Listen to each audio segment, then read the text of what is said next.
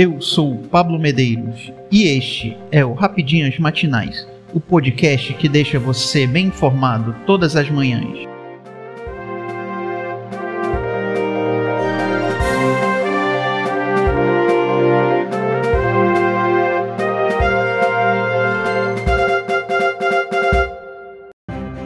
Hoje, 12 de maio de 2022, vamos às principais notícias.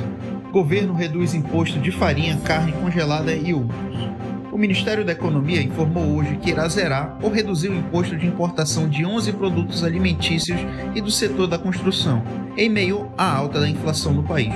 Na lista estão produtos como farinha de trigo, carne bovina desossada e pedaços de galinha, além de aço e barra de ferro. As novas tarifas entrarão em vigor amanhã e valem até 31 de dezembro deste ano. Após alta do diesel, caminhoneiros decidem se fazem paralisação nacional.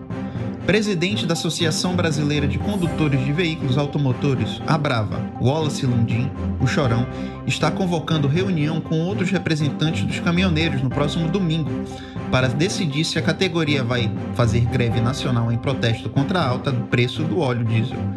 O local do encontro ainda não foi definido, mas provavelmente será em São Paulo. A situação do motorista de caminhão está insustentável. A conta não fecha, disse Chorão. Mas vamos ver se há realmente disposição de todos para fazer uma paralisação. Na segunda-feira, 9, a Petrobras anunciou aumento de 8,87% nas refinarias de óleo diesel. O último reajuste ocorreu há menos de dois meses. Concurso 2480 da Mega Sena não tem acertadores e prêmio vai a 35 milhões de reais. Ninguém acertou as seis dezenas do concurso 2480 da Mega Sena, realizado na noite desta quarta-feira 11. O prêmio acumulou. As dezenas sorteadas foram 04, 06, 09, 31, 50 e 56. A Quina teve 74 apostas ganhadoras. Cada uma receberá R$ 46 mil R$ 356,22. A quadra teve 4.757 apostas ganhadoras. Cada uma levará R$ 1.030,16. O próximo concurso será no sábado 14. O prêmio estimado é 35 milhões de reais.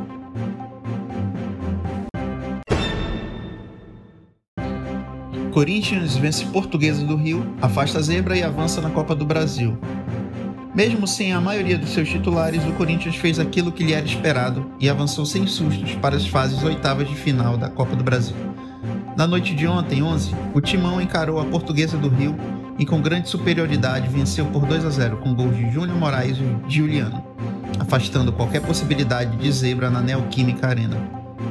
O panorama da partida foi o ataque do Corinthians contra o sistema defensivo da Portuguesa, equipe que disputa a Série D do Campeonato Brasileiro.